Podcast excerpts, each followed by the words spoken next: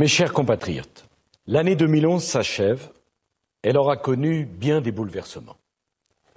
Depuis le début de la crise, qui en trois ans a conduit à plusieurs reprises l'économie mondiale au bord de l'effondrement, je ne vous ai jamais dissimulé la vérité sur sa gravité, ni sur les conséquences qu'elle pouvait avoir sur l'emploi et sur le pouvoir d'achat. Cette attaque des vœux pour l'année 2012 de la part de Nicolas Sarkozy est très politique. On reconnaît bien là le style du président qui affirme tenir un discours de vérité aux Français.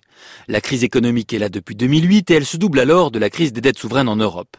À cette date, le 31 décembre 2011, Nicolas Sarkozy n'est pas encore candidat à sa réélection, mais tout le monde sait que ce n'est qu'une question de semaine.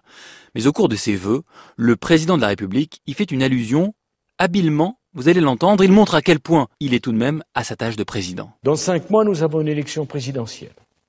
C'est une échéance importante. Le moment venu, vous ferez votre choix.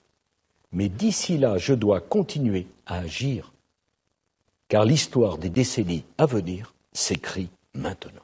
En somme, et peut-être qu'Emmanuel Macron suivra cet exemple, le moment est trop grave pour faire de la politique politicienne, renvoyant ainsi tous les candidats à leur tambouille quand lui, il sauve la France et l'Europe.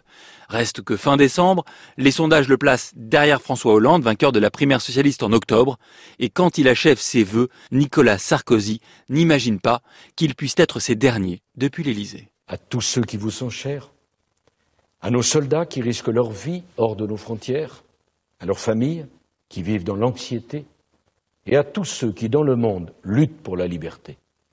J'adresse ce soir tous mes vœux de bonheur pour la nouvelle année. Bonne année à tous, vive la République et vive la France.